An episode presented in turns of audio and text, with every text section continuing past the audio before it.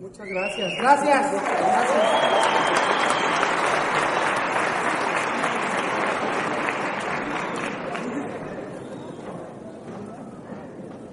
Bueno, muchas gracias, gracias a todos. Carlos, por favor, no te vayas. Queremos llevarnos un recuerdo de, queremos llevarnos un recuerdo de, de Cali y queremos que, que Carlos, que ha sido nuestro host, por cierto, muchas gracias a Carlos y a Luz Ángela que, que han sido tan amables con nosotros, nos han tratado tan lindo, con tanta calidez, a las personas que, que se encargaron de nuestra habitación, eh, Mari y Diego. Diego. Muchas gracias también, este, gracias, aquí están. Un aplauso, por favor, para ellos. Lo, que lo hacen sentir a uno tan especial. Entonces, ustedes son nuestros, como les dijimos, son nuestros, nuestros padrinos, nuestras madrinas, claro. Eh, en nuestra primera convención y nos queremos llevar un recuerdo de ustedes y queremos que salgan los que están hasta allá. Queremos una foto, por favor, con ustedes. Así que, a la una, a las dos, a las tres. Excelente. Otra. Gracias, gracias. Bueno, esta es la parte. Gracias, Carlos. Esta es la parte más bonita. Eh, la verdad es que nosotros queremos compartirle nuestra historia, no porque nuestra historia sea bonita, pero es nuestra historia y finalmente nosotros nos enganchamos con historias y nosotros eh, nos auspició un audio. Y para darles una introducción de lo que ha sido nuestra carrera diamante, por favor quiero que me pasen un video.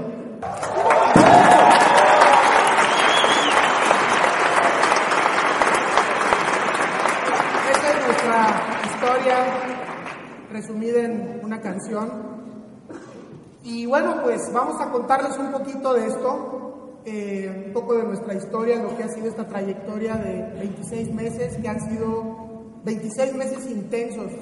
Siempre la gente, a veces que no nos conoce, pues ve, ve el producto terminado, ve el platillo cuando te lo sirven pero los vamos a invitar a que vean la cocina, cómo quedó, ¿ok?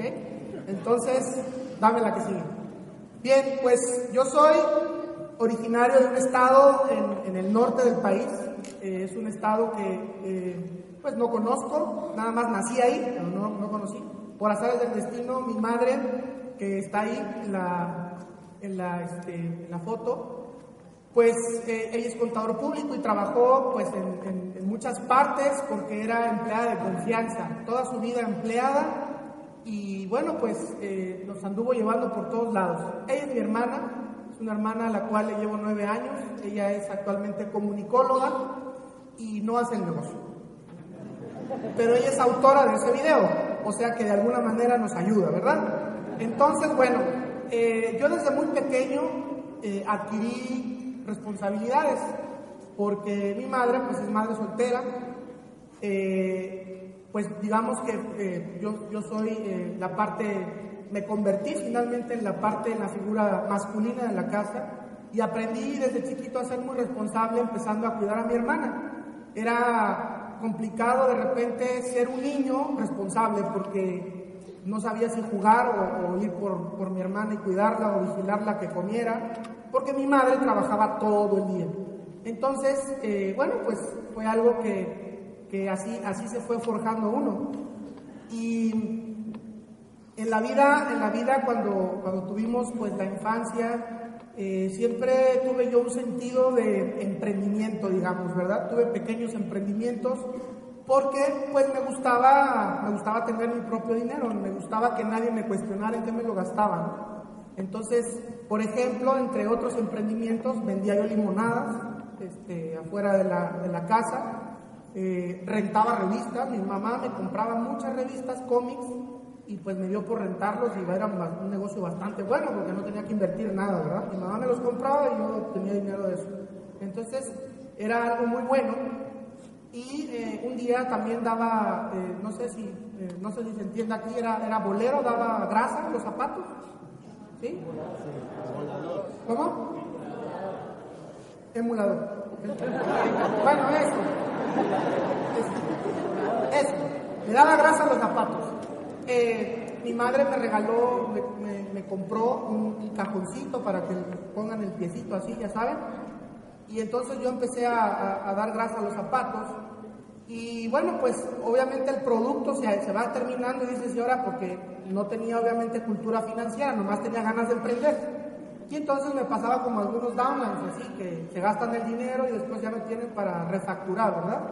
Entonces, eh, alguna vez empecé a, dar grasa, se acabó el brillo de los zapatos y entonces ya no tenía yo con qué darle el brillo. Y imagínense ustedes que un día, a mí, no me, a mí no me gusta el caldo de res, nunca me ha gustado el caldo de res. Entonces, pues yo hacía como que se enfriara para no comérmelo y ya ven que el caldo de res el caldo de res este, sabe muy feo, se hace como una nata de grasa. Sí, sí, sí, este, sí, ¿verdad? Sí les ha pasado.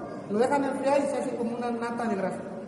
Un día estaba yo dejando que se enfriara el caldo de res y por azares del destino, una gota de ese caldo llegó a mi zapato y entonces vi que si le tallaba daba brillo. Y se me ocurrieron cosas. Eh, llegué y le dije a una de mis tías, le dije, tía, tengo un negocio buenísimo. Fíjese que encontré un brillo en los zapatos, que es buenísimo, deja los zapatos lustrosos, brillantes. No, no, no, o sea, la gente que se los vea va a querer que todos queden así. Y me dijo mi tía, ándale pues, y, y como dicen aquí, hágale. Y todo su closet me lo dio. Dije, no, este es el negocio de mi vida. Y entonces empecé a darle grasa a todos los zapatos de mi tía, le encantó, quedaron brillosísimos, pero el problema fue que pues los dejó guardados. Y el caldo de res, pues al rato olía eso como a vaca muerta. Imagínate. Entonces, pues el negocio quebró. Y, pues bueno, así, así varios emprendimientos hasta que hubo necesidad de cambiarnos de ciudad. Nos fuimos a vivir a una ciudad en el centro donde hace mucho frío, se llama Toluca, y por cierto muy cercana a Tenancingo, que han escuchado de, de mi diamante, por azares del destino, fíjense, así fue. Y ahí eh, entre uno de mis sueños, uno de mis sueños fue siempre jugar fútbol americano. A mí me gusta mucho el fútbol americano se me hacía un deporte como muy llamativo por el casco, por sombreras y todo el traje que se pone. Yo sé que aquí son futboleros, pero bueno, a mí me gustaba el fútbol americano.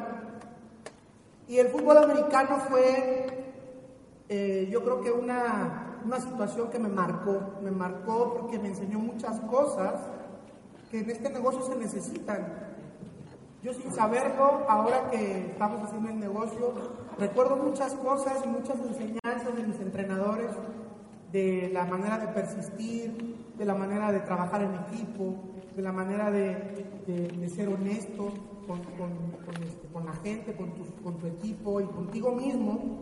Este, y bueno, pues algunas personas dudaban de que yo fuera a jugar ese deporte tan rudo, ¿verdad? Porque se requiere de fuerza y se requiere de mucha disciplina y entrenamiento para hacer esto.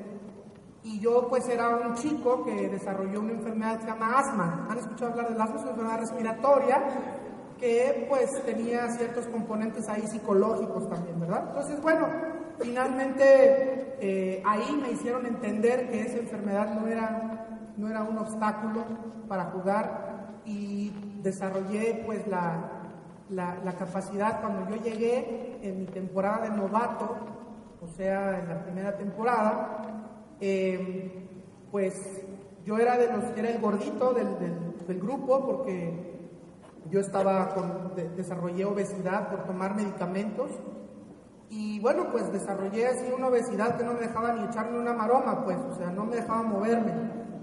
Pero finalmente eh, el carácter se va forjando.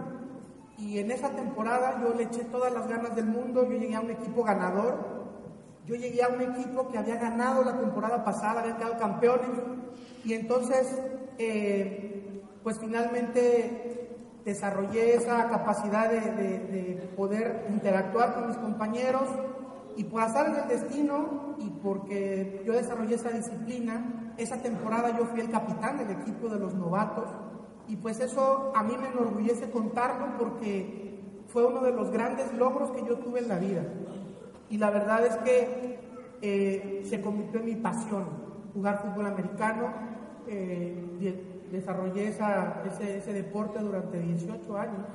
Yo empecé a jugar a los 12 años, entonces fue algo como que formó parte de mi vida y me desarrolló. Y aparte, pues me dio esa capacidad de tener esa, esa figura paterna. Yo veía a todos mis entrenadores como la figura paterna que yo necesitaba. Dame la que sigue, por favor. Y bueno, pues otra de las, de las grandes cosas que, que, pasaron eh, en mi vida, pues fue que decidí estudiar medicina. ¿Por qué? No lo sé. Eh, la verdad es que uno en ese momento está un poco ciertamente inmaduro. Yo quería, pues quería hacer muchas cosas, pero por azares del destino, bueno, yo dije, yo quiero ser médico, quiero ayudar a la gente, quiero, quiero ayudarle a, sanar sus males. Y bueno, pues eso me, hizo estudiar medicina. La, la, la medicina fue algo que se convirtió también en un reto porque el primer año que yo salí de la, de la preparatoria, no sé si aquí se, diga igual, como la vocacional, ¿sí? el, el año que salí de la vocacional, la universidad me rechazó. No entré, entonces me quedé un año, pues, sabático, como dicen. Este, estuve trabajando, trabajaba con, con mi madre, este, vendiendo hamburguesas y tortas, que fue un emprendimiento que tuvo ella, de los pocos. Y bueno, finalmente el siguiente año vuelvo a intentar estudiar, eh, entrar a la Facultad de Medicina y entro a una universidad, una universidad privada muy prestigiosa con una beca. Y bueno, pues eh, ahí verdaderamente aprendes mucha disciplina porque para ser médico, eh, no sé si haya médicos aquí, pero seguramente estarán diciendo sí, ¿no? Pues sí, está cañón. La verdad es que estudiar medicina es, es, cualquier reto. Yo a los médicos que he auspiciado mi negocio, que, la verdad es que nuestro negocio, pues por obvias razones, somos médicos, hay muchos médicos. Eh, de hecho, en nuestro grupo pensaba que era un requisito ser médico para entrar al negocio. Yo les digo que no, pero bueno, muchos médicos entraban a nuestro negocio y yo les digo, es más fácil hacer este negocio que estudiar medicina, caray. O sea, de verdad, esta, esta carrera tienes que, tienes que verte las duras, tienes que sufrir mucho. Yo estudié siete años de medicina y posteriormente cuatro años de la especialidad. Y es específicamente en la especialidad donde conozco a esta mujer, esa mujer que está ahí, ¿verdad? Eh, la conocí precisamente en mi, carrera de preparación de la especialidad en el, en el primer año se atravesó en mi camino, yo iba pasando y de repente la vi y como que me regresé. Y entonces le hablé y traté de contactarla, así como de auspiciarla, pero me dijo que no, o sea, no me hizo caso. Es más, ni me saludó siquiera, estaba tan metida en sus notas con los pacientes que no me hizo caso. Y bueno, pues después se dio la oportunidad de que volviéramos a platicar y bueno, pues eh, nos hicimos novios y, vivimos ahí una, una, relación pues muy padre en un hospital. Este, éramos muy románticos, como pueden ver, de bata ahí, este, nos abrazábamos y nos felicitábamos y nuestros compañeros nos hacían bullying porque decían que, pues, que eso no iba a llegar a ningún lado. Decían que lo que se hace rápido, pues no dura. Y llevamos 11 años. Entonces, y esto da para más. Entonces, pues obviamente que esta relación empezó y empezó a caminar y empezó a funcionar bien, hicimos clic y la verdad es que después de ese gran auspicio que tuve, pues vino a darle luz a muchas cosas en mi vida porque he aprendido de ella, he aprendido de ella muchas cosas que son la disciplina y, cosas que ella tiene en su, en su carácter. La verdad es que eh, de pronto uno dice que se casa con su otra mamá, ¿no? Entonces yo quiero que...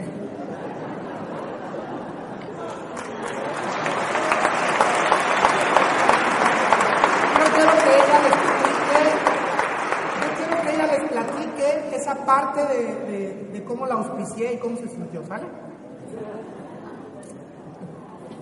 Pasa la que sigue, perdón. Antes de platicarles eso, pues yo les platico muy breve. Eh, realmente yo en mi infancia, pues fue una infancia muy tranquila. Yo vengo de una familia pues tradicional de clase media. Sí, mis papás, eh, mi papá es médico también, él es médico especialista, él es reumatólogo. Mi mamá es ama de casa. Sí, yo tengo tres hermanos, soy la única mujer, puros hombres ahí. Yo soy la tercera de, ellos cuatro.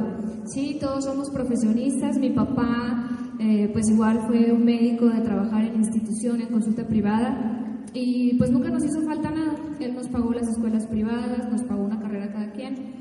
Nunca tuvimos carencias este, de nada, sin embargo, pues sí, casi igual. Nunca veía yo mucho a mi papá. Pero él, él es una persona muy dura y él me enseñó este, a ser muy disciplinada. ¿Sí? Entonces yo era de las niñas que, pues en la escuela todo bien, ¿no? Todo 10, cuadro de honor primaria, secundaria, la preparatoria, en medicina. Aburrida, Muy aburrida, exactamente. Muy aburrida. Por eso no me quiero entretener ahí. Yo me titulé este, por excelencia y yo, yo estudié este, en otra ciudad, ¿sí? Hugo estudió en Toluca, que está muy cerca de la Ciudad de México yo estudié en la ciudad de León, pero ya el último año de medicina, que se llama internado, que ya es como la parte práctica que está en los hospitales, tomé la decisión de irlo a hacer a la Ciudad de México y ahí fue precisamente este, donde me tocó conocerlo. Ya en mis últimos dos meses en mi servicio de ginecología. ¿Qué caray? Ahí, este, ahí lo conocí y ya dijo que sí, este, efectivamente él dice que no le hice caso, pero no es cierto, no lo vi. Cuando yo realmente lo vi, supe que él era para mí. Entonces.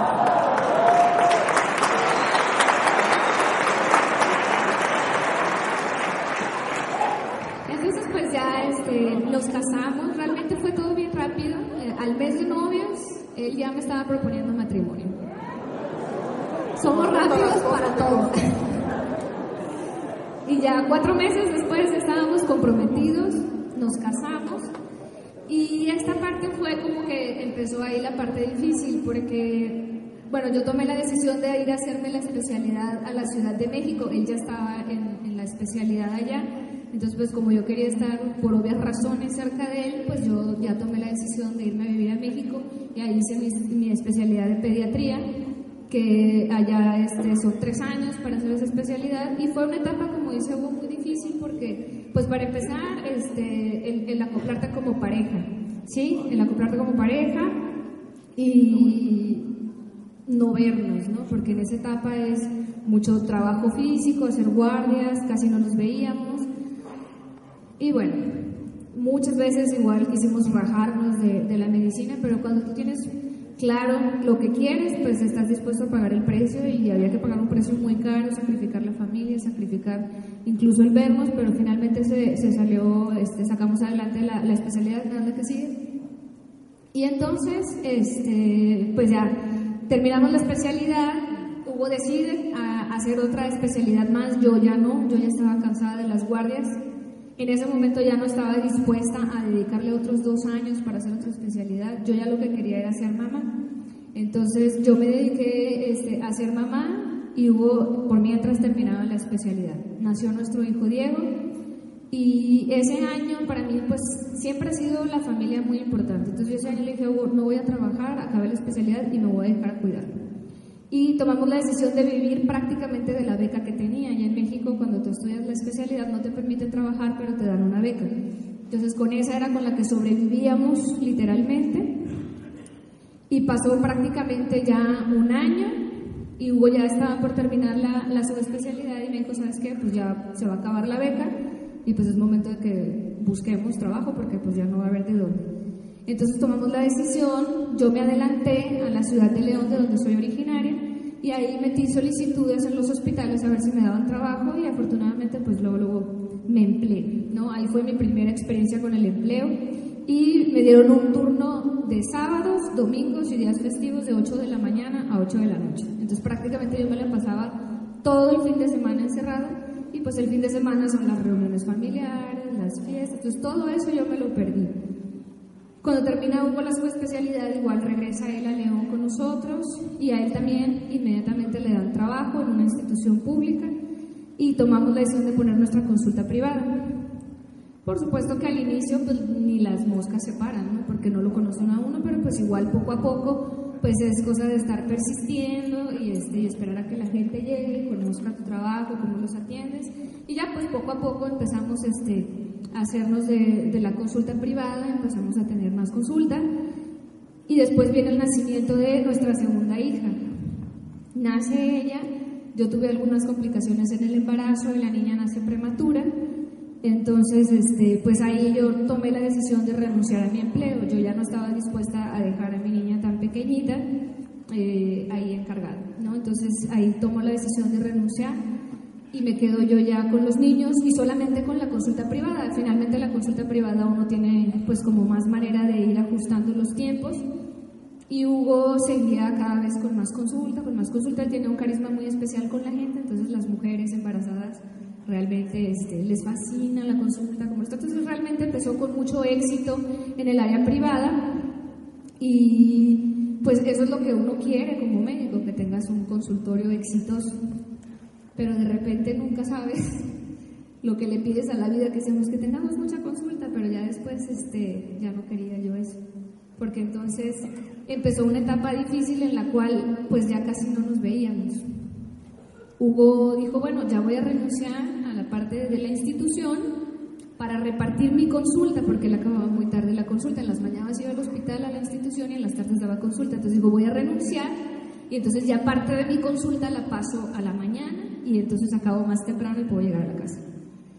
Y yo dije, pues excelente idea, pero ¿qué creen que pasó? O sea, Hugo hizo eso y si veía 10 pacientes en la tarde en lugar de ver 5 y 5, pues ahora se veía 10 en la mañana y 10 en la noche. Entonces, pues resultó creo que hasta peor. O sea, sí entraba más dinero a la casa porque la consulta privada, pues uno gana mucho dinero, pero eh, pues lo veíamos menos. Y entonces eso a mí la verdad me empezó a incomodar porque pues prácticamente yo estaba sola con mis hijos todo el tiempo. Hugo se iba en la mañana, operaba a la hora de la comida, en la tarde daba consulta y él llegaba a las 11, 12 de la noche. Entonces podían pasar tres o cuatro días y no veían los niños, estando en la misma ciudad. O sea, se iba y estaban dormidos y llegaba y estaban dormidos. Entonces, a mí esa situación no me empezó a gustar nada. O sea, dije, yo no me casé para estar así. Pero pues no había como otra opción. Y entonces después empieza mi niño Diego, a los cinco años, con problemas de conducta me empiezan a llamar del kinder para decirme que Diego estaba con problemas de conducta. Mi hijo es un niño muy, muy inteligente, muy listo desde muy chiquitito, y entonces era como un adulto chiquito, y se le ponía el tú por tú a las maestras. Era muy rebelde, no obedecía órdenes, entonces... Y lo peor del caso es que le iba muy bien, o sea, él todavía no le enseñaban a leer y él ya leía, o sea, él hacía todo, pero muy rebelde. Entonces, incluso en la casa empezó así, agresivo con la hermana, agresivo con todo el mundo. Y yo ya no sabía cómo, ni por las buenas ni por las malas, yo ya no podía controlarlo. realmente, pues soy una mamá estricta y yo ya no sabía cómo. Yo en ese momento le dije a Hugo, me declaro incompetente, yo ya no sé qué hacer con él. Entonces busqué una psicóloga y empezamos a llevar a Diego con la psicóloga y pues le hicieron una serie de pruebas y el diagnóstico de la psicóloga fue depresión infantil a los cinco años. Entonces, para una mamá que te digan que tu hijo a los cinco años tiene depresión,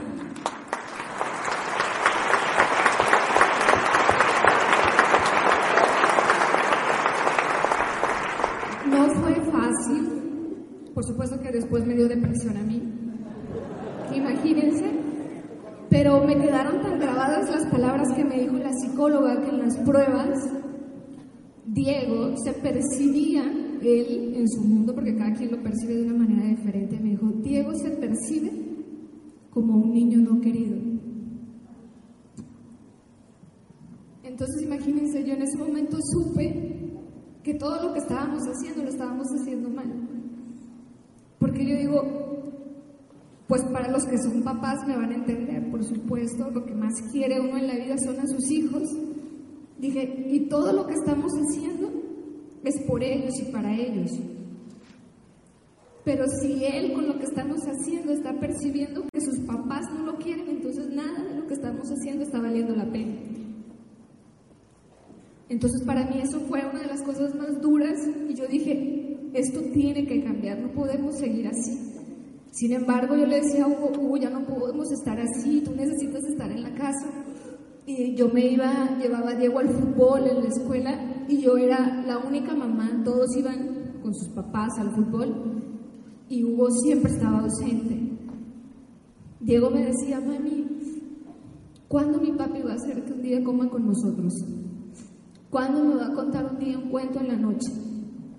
¿Cuándo va a venir conmigo al fútbol? Y sabes que yo no tenía respuestas para él. Hugo siempre le prometía que iba a llegar, pero la vida no sirve para nada las promesas y no se cumplen. Y yo sabes que yo empecé a agarrarle como un resentimiento a Hugo. Yo le decía, ya no le prometas nada a mi hijo. El día que quieras, llégale, pero ya no le prometas nada porque porque tu hijo ya no cree en ti. Él ya no creía en sus promesas. Entonces, fue algo, algo muy difícil y finalmente pues la vida te sigue poniendo cada vez más pruebas. Yo le pedí a Dios, dije, o sea, esto no puede seguir así. Y luego me decía, ok, entonces ¿qué hago? Cancelo la consulta y de qué vamos a vivir. Y pues no había respuesta, porque pues no sabíamos hacer nada más que medicina. Nosotros no teníamos idea de emprender ni de, nada. Entonces para mí era quedarme en blanco cuando me dice, bueno, ¿y cuál es tu propuesta? ¿Qué hago? Entonces, así, así quedó esto. Y unos meses después, Hugo tiene una situación de salud. Hugo tiene una crisis hipertensiva y ahí me gustaría que Hugo les platicara de esa crisis hipertensiva que fue lo que finalmente detonó que definitivamente cambiáramos el rumbo de nuestra vida. Esa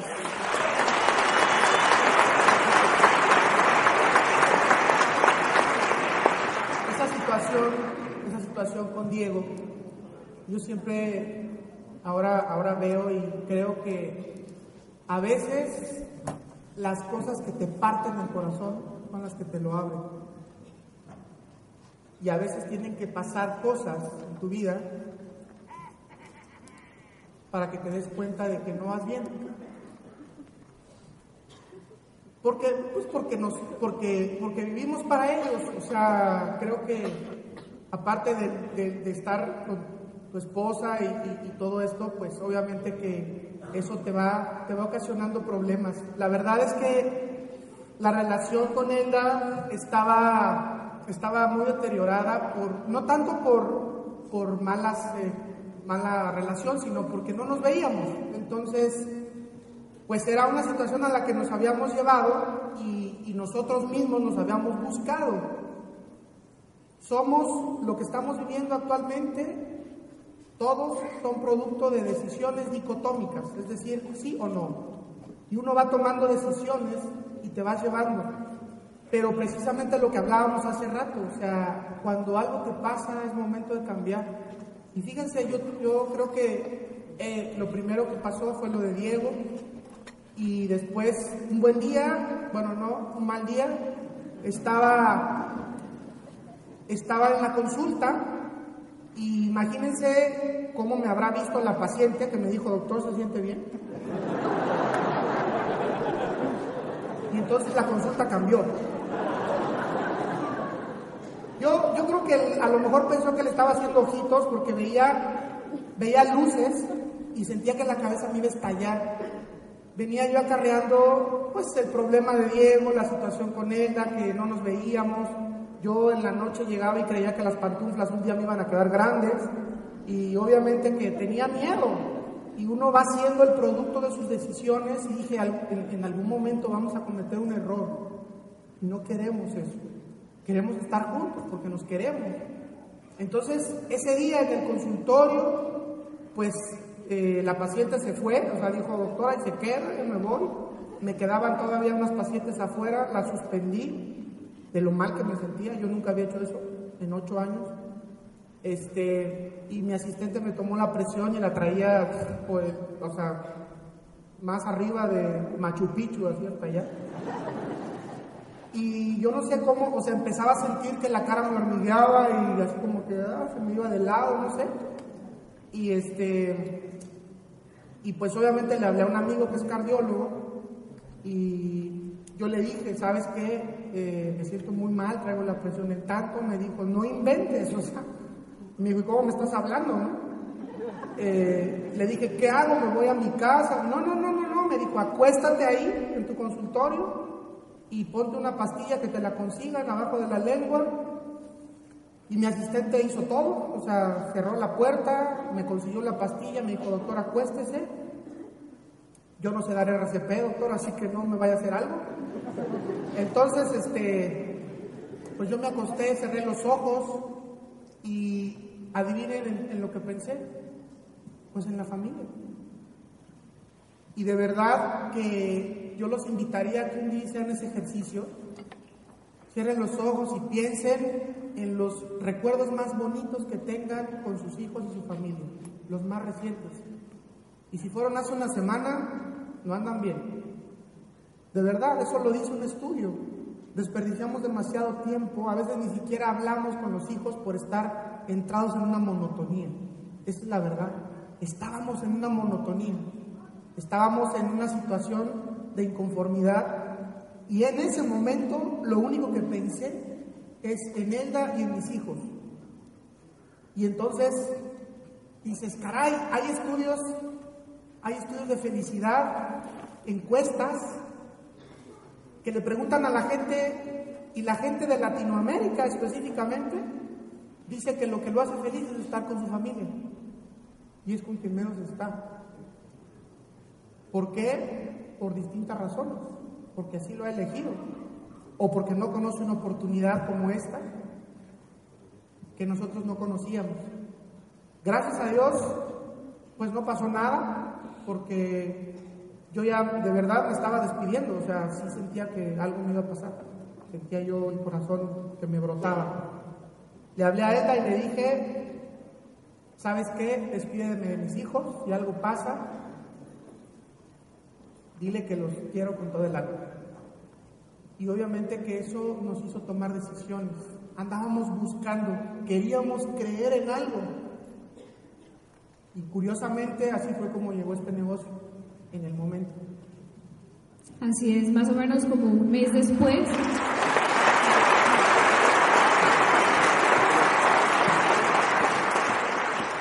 un mes después más o menos de esa crisis y que estábamos buscando y decía algo tenemos que hacer, algo, algo, algo, y le pedíamos a Dios que por favor algo, algo se nos apareciera en el camino y, nos presentan esta oportunidad. Y a mí me hicieron dos preguntas fundamentales el día que me dieron el plan. Me pregunta este, la persona que nos dio el plan, me dice, ¿cómo te ves en los próximos cinco años? Entonces imagínense la respuesta. Yo le dije, mal, tal vez viuda, a lo mejor divorciada, más vieja, amargada, tal, o sea, ahí me desahogué. Entonces... Hasta, amargada, imagínense. Todo, entonces ahí le, le tiré el perro ahí directo y este, y pues yo creo que él dijo, de aquí soy, ¿va? Y, y me dice, la segunda pregunta me dice, ¿hay algo que tú quisieras tener y no tienes? Y yo le dije, sí, tiempo. El tiempo de mi esposo. Y entonces él me dijo, si tú haces este negocio, tú puedes comprar el tiempo de tu esposa. Y adivinen qué dije. Pues sí, ¿dónde firmo? Entonces, por supuesto que yo no lo dudé ni un instante en ese momento, firmé y cuando, hasta que llegamos a la casa fue que ya como que salimos del trance y dije, Ay, ¿qué hicimos? ¿A dónde nos metimos? Entonces, eh, era lo que yo les decía, ya este, uno se deja llevar por la emoción nosotros queríamos creer y cuando nos dijeron esto, dijimos, ah, esto es, pero después me entraron las dudas de que si realmente esto era cierto, que si la empresa, tal. Y bueno, ya nos dimos a la tarea de averiguar todo, nos dimos cuenta que realmente este, esto era buenísimo. Y, y como a la semana de, de, haber leído todo esto, Hugo y yo tomamos la decisión, dijimos, vamos a hacer esto porque de verdad vale la pena, pero lo vamos a hacer bien. O sea, donde leímos dice que solo un porcentaje bajo tiene grandes resultados, ¿no? Y que únicamente los que lo hacían de manera profesional tenían esos resultados. Entonces igual dijimos, si lo vamos a hacer bien, lo vamos a hacer bien, a medias, nada. Entonces le dije, pues necesitamos que poco a poco te vayas incluyendo en el negocio porque no había tiempo. Entonces al inicio yo le dedicaba un poco más de tiempo que él en lo que empezó a cancelar consulta y poderse enrolar en todas las actividades. Pero ahí, este, bueno, ahí fue nuestra inauguración de negocio ahí en la casa. Tomamos esa buena decisión, ¿no? De hacerlo bien, me pasas la que sigue.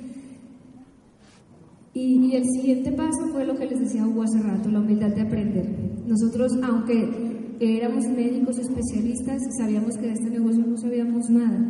Y esa es la parte que todos tenemos que entrar en esa parte de tener siempre la taza vacía y decir, bueno, ustedes díganme, nos dijeron, hay un programa educativo, está el Instituto de Negocios Amway, que los forma, hay que leer, dije, yo no tengo problemas por leer, hay que ir a los eventos, entonces yo, yo ya era muy disciplinada, entonces a mí nada más me dijeron lo que había que hacer y yo ya lo estaba haciendo, entonces yo nunca una sola junta de negocios, ni a un seminario, ni a una convención, ni a nada, aunque no me gustaban porque no le entendía al principio, pero yo iba por disciplina, ¿sí? Entonces...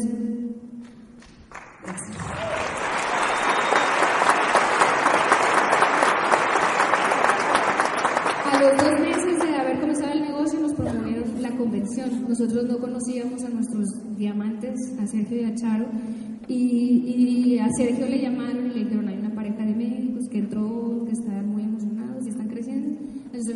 dijo, yo los quiero conocer en la convención. Vayan a la convención de México que ahí los quiero ver. Entonces, en esa foto fue precisamente el momento que conocimos a esta pareja de hermosos diamantes que ellos definitivamente han tenido todo que ver en el crecimiento de nuestro negocio, son estupendos seres humanos. Y en esa convención, pues fue donde salieron todos los compromisos de los cuales ahorita les va a hablar Hugo. Sí, ahí nos comprometimos a calificar. ¿sí? Entonces ahí Hugo les va a decir. por favor. Entonces, bueno, pues el compromiso público fue, eh, estábamos en una reunión, nosotros fuimos como, como 12% a la primera convención, y entonces en esa, en esa convención eh, nuestros, nuestros diamantes dijeron, y estos muchachos que están empezando están al 12% y se van a calificar plata el próximo mes. Y entonces Elda dijo, sí, sí, por la emoción dijo, sí, claro, sí. Y van a cerrar como esmeralda este año fiscal. Y él sí, también, también. Y entonces, cuando hicimos conciencia de eso, pues qué barbaridad, o sea, dije, ¿qué hiciste, no? Y entonces fue un compromiso público, obviamente con, con el equipo, con mucha gente, con nuestros diamantes, que hubo que respetar y hubo que hacer valer. Porque yo le dije a Elda, yo tengo honor, y lo que yo digo lo cumplo. Y entonces,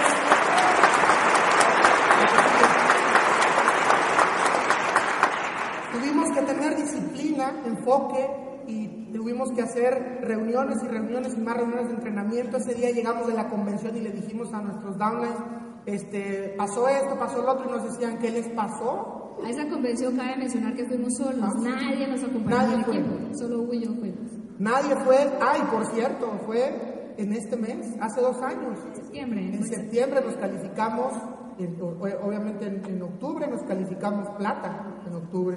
Íbamos como 12% y nos calificamos plata en octubre. Y llegamos como, de, como enajenados, así como algo nos pasó y nos decían nuestros padres, ¿qué les pasó? ¿Qué, ¿Qué onda? Nos vamos a calificar plata con ustedes y sin ustedes, Y entonces dijeron, pues con nosotros, y empezamos a correr y esa, esas reuniones en la casa que hacíamos que se llama reuniones de básicos, donde repasamos los básicos del negocio, empezaron siendo una, dos personas, tres y terminamos siendo 70, 80 en nuestra casa. Entonces, los vecinos nos alucinaban. Los vecinos decían que si éramos testigos de Jehová y cosas que si éramos vudú y cosas así. ¿no? Entonces, finalmente, eso es uno de los grandes secretos de esto el secreto es hacerlo con disciplina y enfoque, ponerte metas. Uno de los grandes problemas de las personas es que no se ponen metas. ¿La que sigue? Y bueno, otra de las cosas importantes es la asociación. Miren nada más qué foto nos acabamos de aventar aquí. su embajador Corona, José Obadillo, Sergio Charo Rivera y Mario Alonso Push, que van a tener ahora en su libre empresa. En esta foto, bueno, pues son personas que han influido en nosotros. Entonces lo estamos escuchando todo el tiempo. Si quieres ser diamante, júntate con los diamantes. Si quieres ser embajador corona, pues júntense con el embajador corona. Y así tiene que ser, pensar como ellos. Obviamente mantener el núcleo. Aquí les presentamos a los causantes del diamante. Las seis patas. Las seis patas representadas es el núcleo. ¿sí? Todos son médicos. Bueno, él es cardiólogo, médico general, eh, ortodoncista. Él no es médico, él es, él es paletero, es de paletas. Eh, él es médico general, él es médico general, enfermera, internista, internista. Eh, ¿Quién está aquí? Ah, él es, ella es implantóloga, ella es anestesióloga y pediatra. ¿Qué tal? Equipazo. Pues ¿por qué creen la gente pensaba que se necesitaba ser médico para entrar, no? obvio es, eran nuestros amigos, nuestra zona de influencia, nuestro, nuestra, nuestra gente. Y gracias a Dios tuvimos la fortuna de correr el negocio así. Y obviamente este negocio cumple lo que promete y parte de la asociación es con las personas que tú admiras. Este señor es Tim Foley, es nuestro op, op, op y super upline. Y el día que lo conocí, que me lo presentó mi diamante, me dijo, te presento a Tim Foley, yo lloré. Y como él jugaba fútbol americano, y fue el único que, ganó un Super Bowl que todavía anda por ahí, me prestó su anillo, me dijo, póntelo. Yo dije, un millón de dólares en mi dedo. ¡Wow! No, bueno, es que eh, un anillo de Super Bowl no cualquiera lo puede, lo puede tener en su mano. Y yo lo tuve, me lo prestó. Y bueno, es parte de lo que uno vive en este negocio. ¿Sí? La que sigue, por favor. Y después de trabajar totalmente enfocados, pues logramos en los 14 meses calificarnos de Esmeralda, nos llevamos todos los pines de un jalón y eso es algo muy padre, por eso decimos que somos de la idea de nuestros dobles diamantes, Sergio Charo, que este negocio se disfruta mucho más si lo haces rápido que si lo haces lento, ¿sí? Porque ni siquiera es tan rápido que ni siquiera te da tiempo de frustrarte. Sí, entonces fue maravilloso ir al viaje de nuevos platinos como nuevos esmeraldas, ¿no? Y ahí nos entregaron el pin de plata, oro, platino, platino fundador, zafiro, esmeralda, todo. Y sobre todo llegan todos los bonos juntos, ¿no? Entonces, realmente se los recomiendo mucho.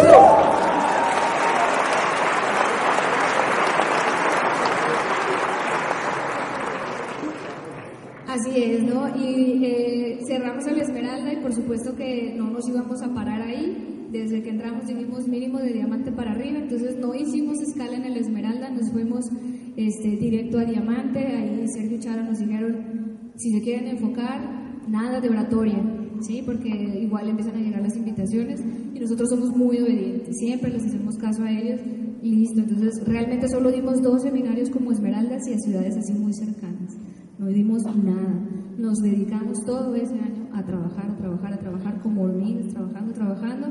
Y este, en los cierres, ahí siempre, afortunadamente nuestros platinos, nuestras patas de diamante son nuestros amigos, entonces cuando, como dice Tim Foley, haz un amigo y tendrás un platino, entonces ellos son amigos y, correr el diamante con tus amigos, dos de ellas son mis mejores amigas de la Facultad de Medicina.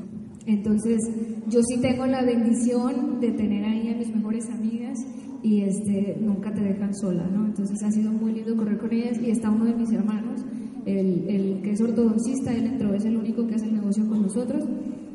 Y, y sabes que, este, pues de repente sí, en la carrera pasan cosas y uno siente que ya no puede. Sí, nosotros en el diamante estuvimos así de soltarlo. Sí, en el fatídico cuarto mes, este, sí, ya no hallábamos por dónde. Y, por supuesto que la mente te empieza a hacer malas pasadas y ya decía, pues cuál es la prisa, o sea, realmente nosotros entramos por el tiempo, ¿se acuerdan? Entonces el Esmeralda ya nos había permitido tener pues ya más tiempo con los niños, dinero realmente, gracias a Dios, no nos faltaba, entonces realmente la razón con la que iniciamos corriendo, pues ya digamos que ya no estaba tan poderosa. Sin embargo, a nosotros nos pesaba mucho la palabra empeñada, porque ya les habíamos prometido a Sergio y a Charo que nos íbamos a hacer diamantes y al equipo también, y el equipo estaba muy entusiasmado de que íbamos a ser los primeros diamantes en la ciudad y en el estado. Entonces, Eh, eso nos permitió el, el, compromiso público y del que tú empeñas la palabra, no soltar la meta. Y afortunadamente en ese cuarto mes estaba Sergio Rivera, ahí está esa foto, estábamos ahí en el centro comercial donde está la tienda. Nunca ha estado con nosotros en ningún cierre de mes, jamás. Yo no sé, Dios sabe en qué momento te ponen las personas. No me acuerdo ni por qué ese día fue a León y nos tocó el cierre del mes. Y cuando llega, este, Hugo estaba en la consulta, tuvo una urgencia y me dice cómo van y yo le dije, ya, se acabó el diamante. ¿Y cómo, no? Entonces, porque ya clásico, ¿no? Que de repente los que, iban a hacer puntos a la mera hora se enfermaron, les dio diarrea, la tarjeta. En fin, entonces decía uno, ¿dónde están todos?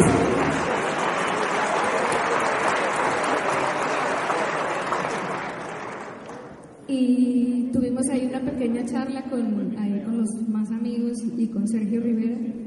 Y definitivamente que las palabras que él nos dijo fueron las palabras precisas que necesitábamos, porque yo le dije, Sergio, es que realmente no hay una prisa, este, esto está muy difícil, está muy difícil, yo creo que podemos esperar, esto es difícil. Le digo, finalmente, no nos surge el diamante. Y él me dijo, efectivamente, a Elda y a Hugo no les surge el diamante. El diamante es para su equipo y para ser fichado. Y cuando me dijo eso, supe lo que tenía que hacer. En ese momento le hablé a Hugo, le digo, yo no sé cómo la vamos a hacer, pero esa meta no la vamos a poder soltar. Entendí que, que esta meta que estábamos corriendo era para darle esperanza a toda esa gente que vieran que realmente es posible. Dijo, la gente a ustedes siempre los ha visto que cumplen sus metas, que pueden. Si ustedes sueltan su meta, ustedes no se imaginan el impacto que va a tener la gente de pensar que en realidad esto no se puede. Entonces, pues hubo que fajarse los pantalones, hacer las llamadas que hubiera que hacer y hacer todo lo que hubiera que hacer y finalmente se cerró el cuarto mes. Y cuando cerramos el cuarto mes dijimos, no importa lo que pase, pero este diamante se saca porque se saca y nuestros compañeros que están ahí dijeron, no los vamos a dejar morir solos. Ese diamante va porque va y juntos en equipo este, logramos sacar adelante esa meta.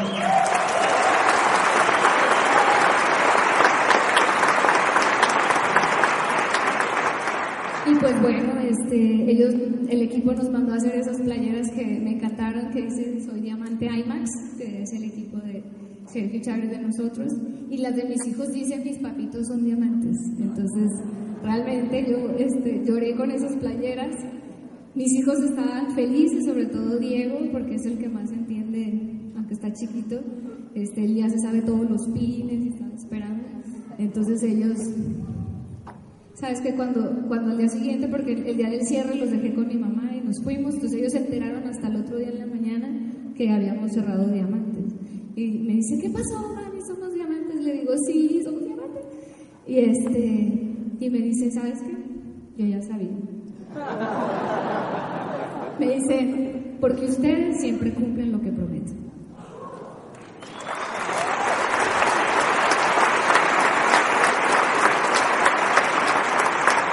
Y entonces esa confianza y esa creencia que Diego ya no tenía en nosotros, pues ya se había recuperado. Él sabía que lo que prometíamos lo íbamos a cumplir. Y ahora Diego en las noches dice, mami, es que para mí mis superhéroes son ustedes. Y, y todo empezó a cambiar. ¿sí? Entonces de, de ser el padre ausente, ahora Diego quiere ser como su papá, que es lo que realmente queríamos, ¿no?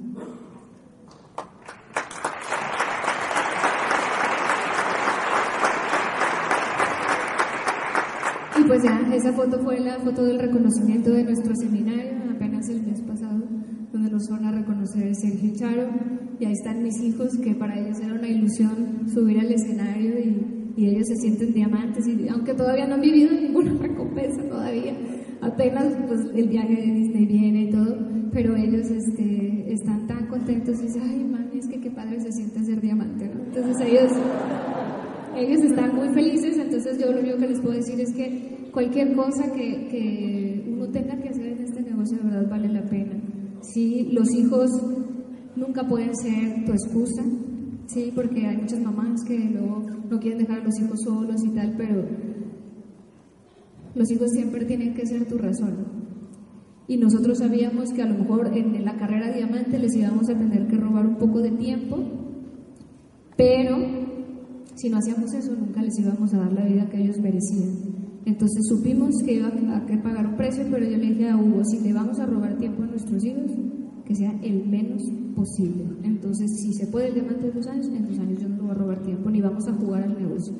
Así que con, con mucho orgullo y con mucha felicidad les podemos decir que la meta se logró y cualquiera de ustedes que se proponga el día de hoy hacer las cosas, igual puede estar como nuevo diamante el próximo año o en dos años.